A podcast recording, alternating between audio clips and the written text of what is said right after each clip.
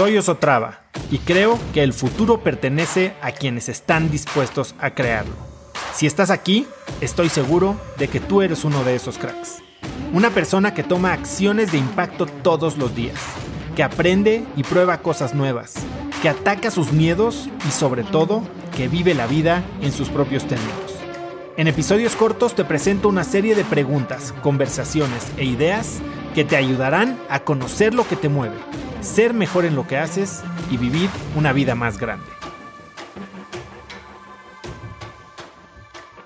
Hoy de lo que les voy a hablar, hoy vamos a hablar de cómo perder el miedo a emprender. El miedo no a emprender, sino a lo que conlleva que es este terror que nos da de perder estabilidad financiera o seguridad o como le quieran llamar. Entonces, vamos a hablar de qué implica, cómo pensar en el miedo a emprender por perder estabilidad financiera y a ver si se llevan algunas ideas de cómo pueden echar a andar ese proyecto que tienen, que tal vez llevan en el cajón empolvándose un rato y que es simplemente por miedo a desestabilizarse. ¿Por qué quiero hablar de esto? ¿Por qué me importa tanto?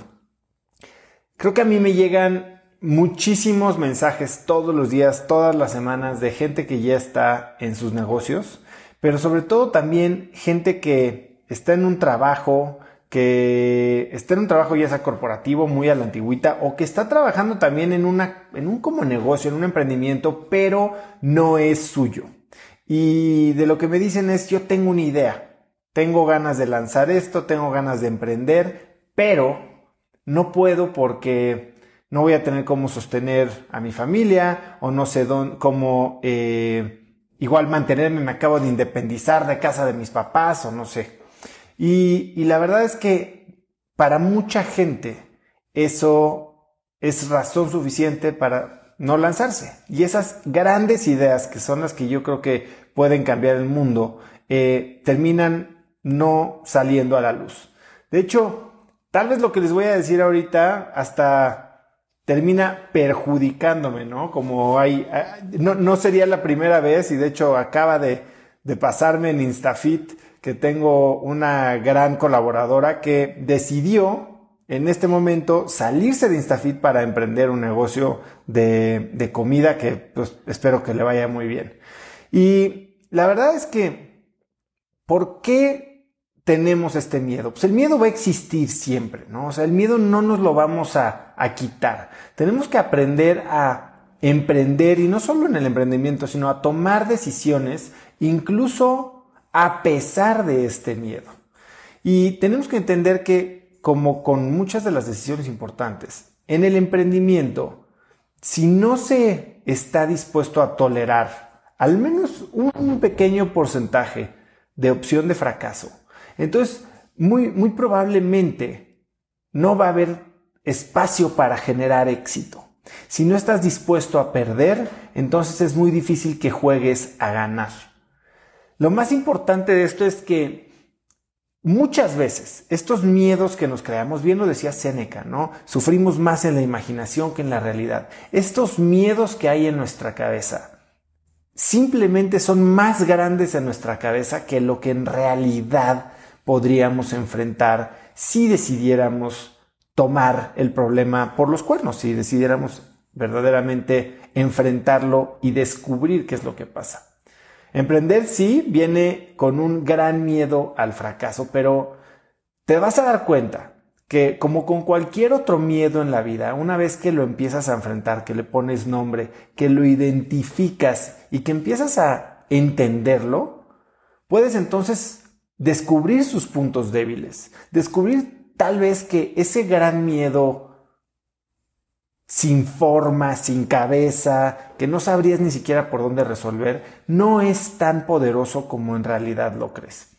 Cuando yo, a ver, yo he empezado muchos negocios, desde negocios muy chiquitos y negocios sin capital alguno, hasta negocios muy grandes en los que he tenido que tomar socios y tomar eh, dinero de inversionistas externos y la realidad es que el miedo a no tener nunca ha sido, o el miedo a perder nunca ha sido una razón para la cual no emprender. ¿Qué ¿Qué es lo que sí me ha pasado a mí? Creo que yo al contrario, me he encontrado en situaciones en las que emprender es la única opción. O emprender si no bien es la única opción, es la opción que yo veo como una solución a algo que me tiene incómodo.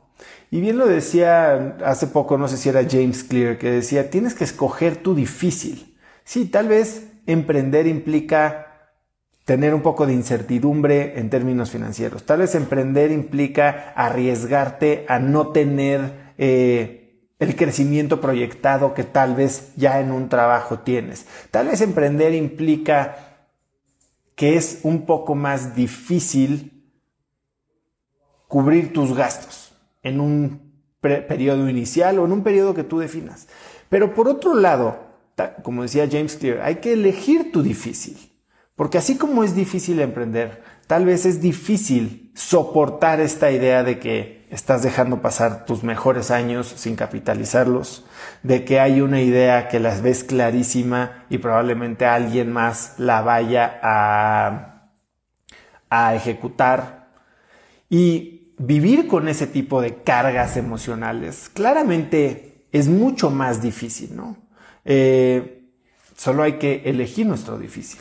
Así que hoy lo que quiero hacer es darles cinco tips, van a ser seis, pero cinco tips para que a pesar de este miedo, porque no es eliminar el miedo, es a pesar de este miedo, puedas tomar la decisión de probar esta idea, de lanzar tu negocio, de aventarte al precipicio y darte cuenta que no es un precipicio.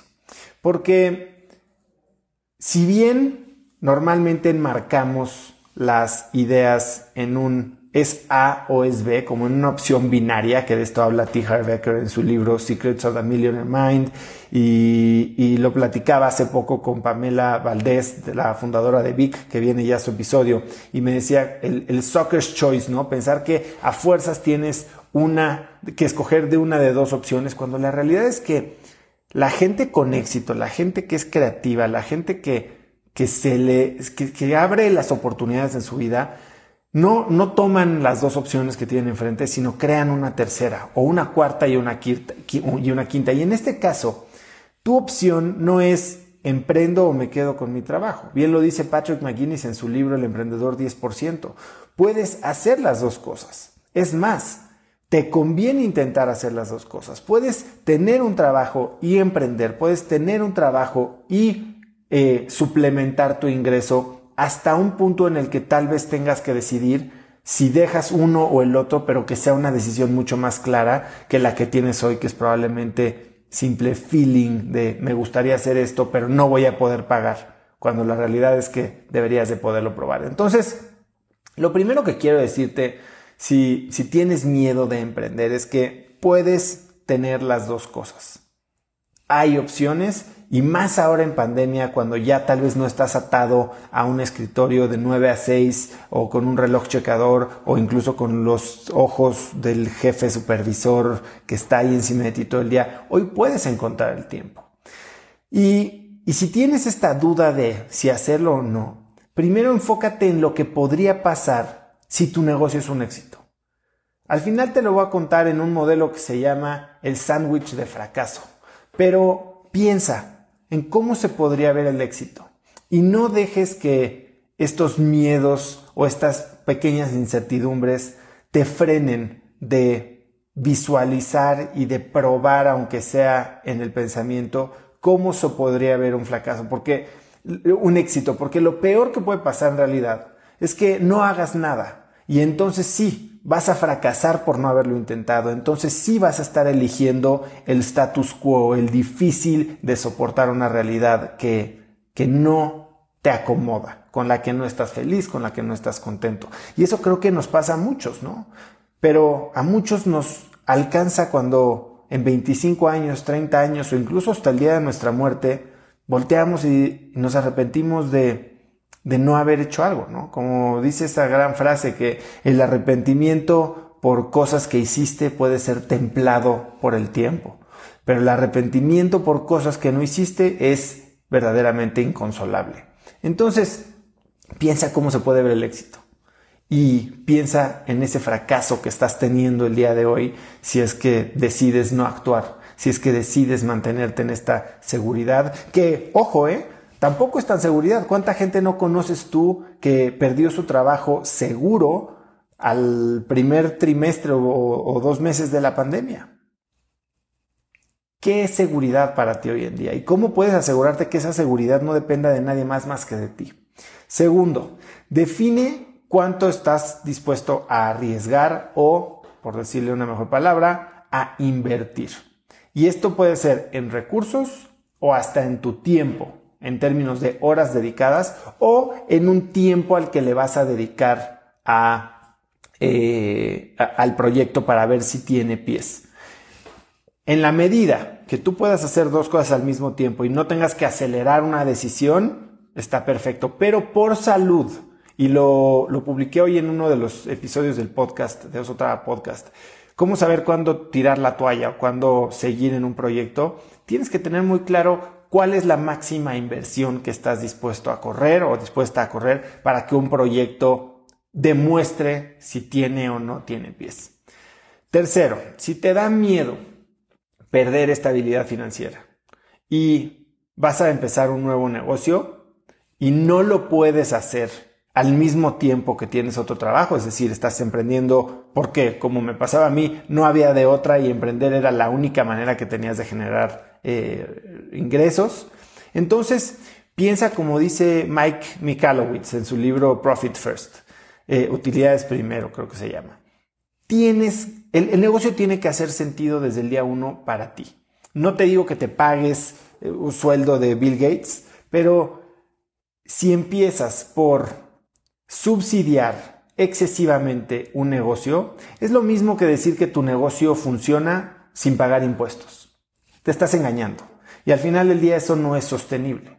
Entonces tienes que crear un negocio que pague impuestos, pero sobre todo que haga sentido pagándote un sueldo a ti, que te permita estar enfocado en dedicarle tu tiempo y, sacar el negocio adelante y no en ver cómo vas a sacar el mes. Así que respeta tu sueldo y sobre todo separa las finanzas, que eso es muy difícil de hacer al principio para muchos emprendedores y yo he pecado de eso. Al principio empiezas a financiar la empresa con tu tarjeta de crédito y entonces en la misma tarjeta están tus gastos personales y al rato la empresa está pagando tu tarjeta de crédito.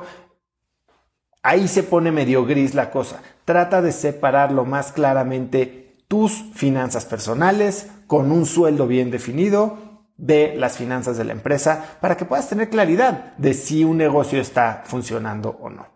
Em, cuarto, genera una reserva. ¿Para qué? Para que no te pase que de un día al otro cierra el negocio y entonces si te quedas en la calle, ¿no? Eh, hablaba hace poco con Sofía Macías, eh, Lisiaga, la autora de Pequeño Cedo Capitalista, y ella dice que hay que guardar una reserva para que la empresa pudiera operar y en este caso pudiera pagarte tu sueldo al menos por un año.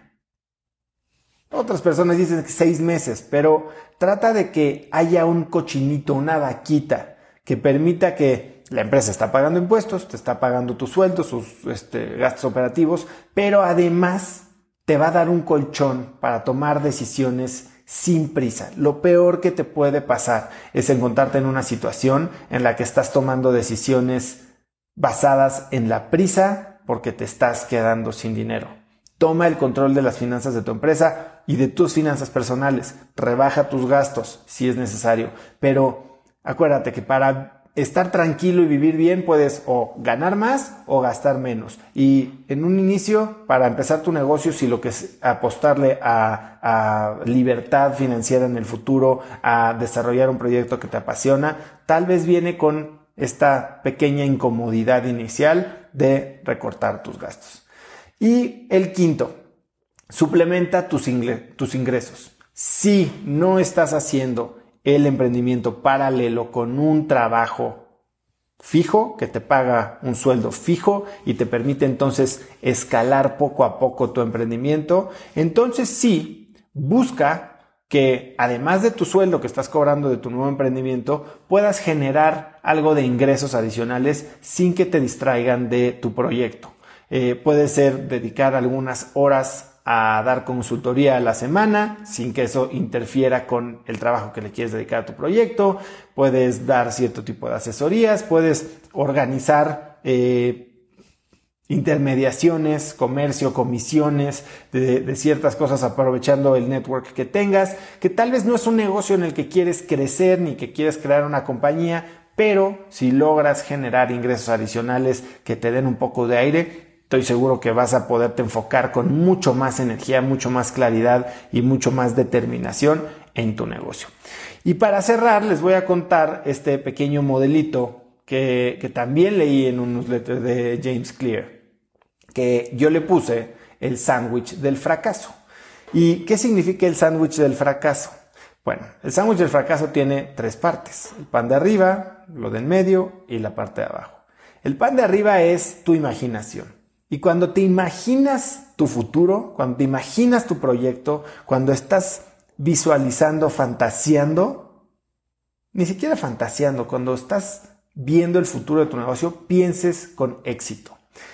Tu meta debe de ser una meta agresiva.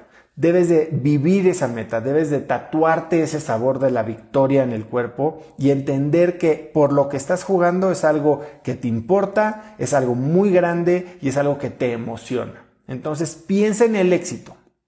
Ahora, la parte del medio, cuando planees, cuando hagas planes, es decir, cuando te fijes tu sueldo, cuando estés viendo qué otras cosas vas a gastar en la oficina, cuando veas qué tipo de oficina vas a rentar o si te vas a comprar una computadora, planea para el fracaso.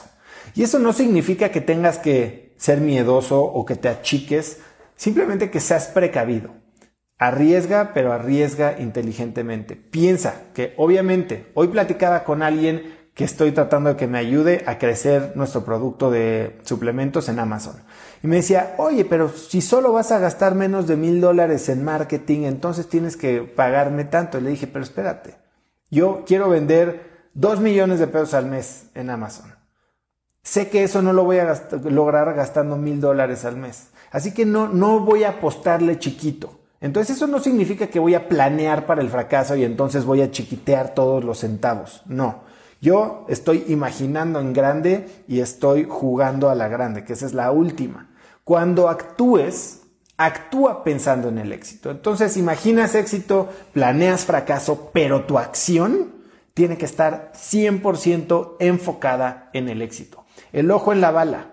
El, sí, el ojo en la bala, el ojo en el, en el objetivo, donde pones el ojo pones la bala, como quiera que se diga, el chiste es que estés pensando en el éxito 100%. No es opcional el éxito, pero para asegurarte de que vas a contar con tiempo y que lo vas a hacer responsablemente, planea pensando, si no en el fracaso, en un éxito moderado. Y ese es el sándwich de fracaso que le robé a James Clear. Miren, aquí está, aquí está Pamela, sin miedo al éxito, papi.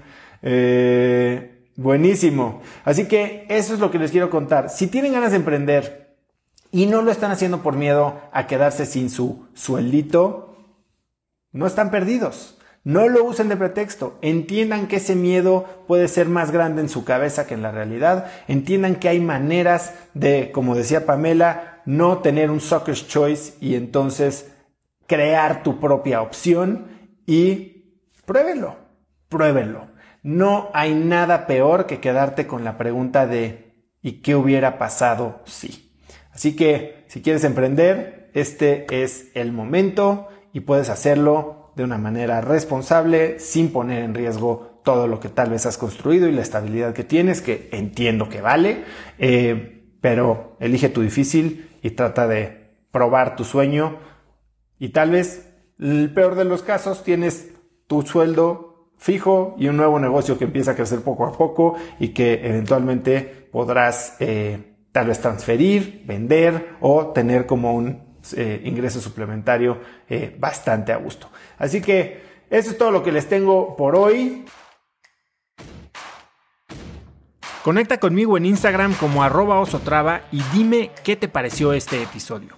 Mi meta es inspirar a una nueva generación de hispanos a vivir vidas más grandes. Y si me quieres ayudar a lograrla, lo mejor que puedes hacer es seguirme en Spotify y dejar una reseña en Apple Podcasts para así subir en ese ranking. En tu reseña cuéntame de qué temas, categorías o personas te gustaría aprender y me aseguraré de leerlas para darte el contenido que quieres. Y no olvides unirte a mi comunidad de cracks en cracksnetwork.com. Es gratis y conectarás con más gente en el mismo camino de crecimiento que tú. Eso es todo por hoy. Yo soy Osotrava y espero que tengas un día de cracks.